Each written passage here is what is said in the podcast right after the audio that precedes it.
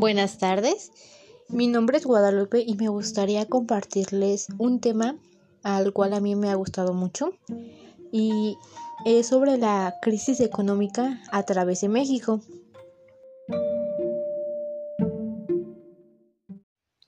Sabemos muy bien que México a lo largo de la historia ha pasado por varias crisis muy significativas para nuestro país, de las cuales han sido por cosas políticas, económicas, culturales o sociales. Y me gustaría darles a conocer tres de ellas que me ha llamado la atención y serían muy importantes conocerlas para que tengamos en cuenta que la crisis que estamos viviendo el día de hoy por la enfermedad del COVID-19 no es tan significativa como las que hemos visto anteriormente. Como mencioné, les comentaré sobre las tres fechas más importantes que ha pasado México. Una de ellas comienza en el año de 1929 a 1933, que es conocida como la Gran Depresión o Martes Negro. Luego continuamos con la crisis económica en el año de 1994 a 1995 y es conocida con el nombre del efecto tequila. Y por último, que estamos pasando actualmente es por la enfermedad del COVID-19.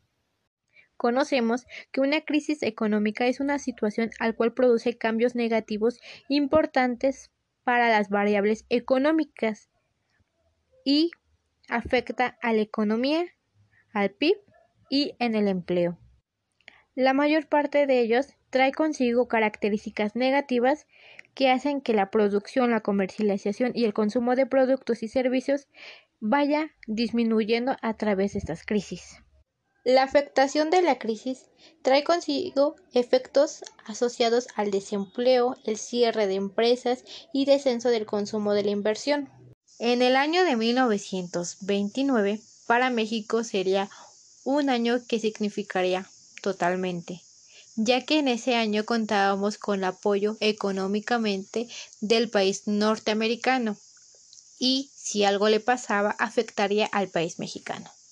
En ese entonces México sufrió una crisis, al cual el presidente de ese entonces, que era Pascual Ortiz Rubio, creó el plan de calles que se daría a conocer que como país tendríamos nuestra primera circulación del billete y también el oro y la plata como moneda, que eso vendría en un futuro a hacerse conocer más importante. Ese plan falló ya que no contaba con ayuda de las personas políticas ni tampoco con ayuda de empresarios. Existieron cambios en la política monetaria, en la política fiscal y política comercial, que a lo largo de la historia de México estamos en una balanza de equilibrio para poder obtener la economía y una mayor resistencia en nuestros cambios. Podríamos decir que tuvimos una crisis por la afectación de ese entonces. Años después estábamos estables y no contaríamos con la desgracia que pasó en el año de 1924 y los sucesos o hechos importantes que marcarían la historia de nuestro país. Para México todo marchaba bien. Al llegar al año de 1994, al cual sería un año o años que marcarían de gran importancia a nuestro país con hechos y sucesos significativos, con un índole importante para todos los mexicanos. En ese año fue conocido mundialmente el asesinato de Luis Donaldo Colosio Murieta, candidato a la presidencia por el Partido Revolucionario Institucional PRI, ocurrido en Tijuana, Baja California, el 23 de marzo de 1994 un hecho muy importante ya que los mexicanos contaban con la esperanza de que ese presidente hiciera bien las cosas y hubiera un cambio muy importante. En esas mismas fechas se conocieron las cosas negativas que hizo en su duración en la presidencia del señor Carlos Salinas de Gortari. También hubo cosas buenas, entre comillas. Una de ellas fue la privatización masiva de diferentes empresas e industrias que serían el Telmex, la banca y el ejido. También se contó con el Tratado de Libre Comercio con los países de Estados Unidos y Canadá. Y otro hecho fue el levantamiento armado indígena en Chiapas a manos de el Ejército Zapatista de Liberación Nacional, con el líder de el subcomandante Marcos. También otro hecho muy importante fue la muerte del secretario general del PRI, que era José Francisco Ruiz Maceu. Si no fuera más, en ese año estuvo en la presidencia Ernesto Cedillo, el cual tuvo que lidiar con hechos lamentablemente en la historia del país. Uno de ellos fue la crisis económica, que se conoció como el error de diciembre por Salinas, achacando la crisis de las malas decisiones que tuvo el presidente Cedillo en sus primeros días al frente de la nación. Se puede decir que gracias a esa crisis hubo falta de reservas internacionales, devaluación de la moneda local y el fortalecimiento de la moneda extranjera, que como mexicanos llegamos a tocar fondo y no contábamos con ningún dinero para México.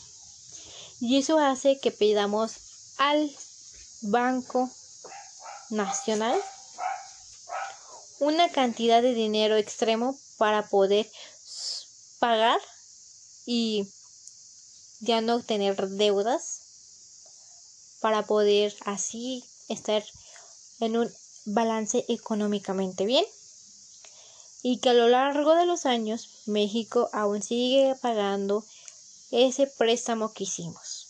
Si no fuera poco, Todavía no acaba de pagarse toda la deuda que tenemos con el banco. Y se aproxima que durante cinco generaciones se podrá pagar ese y un poco más de lo que se acordó en ese tiempo. Y la última crisis, que es la crisis del COVID-19, que hemos visto que nuestro país ha pasado por diversas crisis financieras producidos por muchas razones. Entre ellas se encuentran las malas decisiones del gobierno, la incompetencia de los políticos, la corrupción, las malas empresas y los empresarios, la falta de liquidez en el sistema de pagos y razones exógenas. Y hemos visto que han sido las mismas cosas que los mexicanos ya nos molestan últimamente y que sentimos que la economía no alcanza. Y por último, hemos visto este aislamiento que nos ha quitado cinco meses de nuestra vida, que ha producido una tasa de desempleos, que ya no entren turistas a nuestro país y que se hayan cerrado lugares turísticos y culturales para que todas las personas fueran. Pero estas cosas han cambiado y la economía también. Hemos visto que cada una de las personas o de las familias ha contado con hacer otro trabajo para poder mantener los gastos de la familia. Y que México ha pasado a lo largo de años consecutivos por crisis y esta no sería la excepción, aunque no sería la más fuerte, pero sí traería consigo varias consecuencias negativas para distintos jóvenes, para las personas adultas, niños y las personas que trabajan en fábricas, recepcionistas y comerciantes. La crisis por la situación económica y de salud en México parece haber tocado fondo, tal como explica el presidente López Obrador. En su informe, él nos menciona que siente tristeza por lo que hemos pasado. Ha habido un aumento de desempleo y restricciones por la pandemia. Y es cierto, nos damos cuenta a nuestro alrededor que como mexicanos no nos la hemos visto difícil, hemos sentido angustias, depresiones, miedos, hasta peleas familiares por no tener o llegar al dinero adecuado para pagar gastos que hemos tenido que hacer.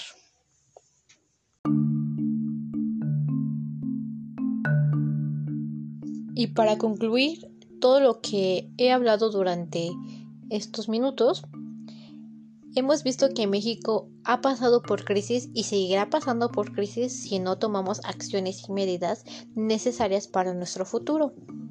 Sabemos que México ha pasado por cosas y que hemos visto reaccionar para que tengamos una buena estabilidad. Y gracias a eso hemos visto como mexicanos buenas cosas que nos ha unido a lo largo de la historia, que han, que han tenido sucesos importantes y de mayor importancia para que México se dé cuenta de que esta no es una crisis que va a ser durante años, sino que va a ser un tiempo determinado y que nos hará hacernos más conscientes como ciudadanos, políticos y personas en general, darse cuenta de que tenemos que tomar cosas buenas y decisiones que nos ayudaría para estar bien y no cometer cosas que arruinarían al país para no sentirnos culpables. Muchas gracias y eso es todo.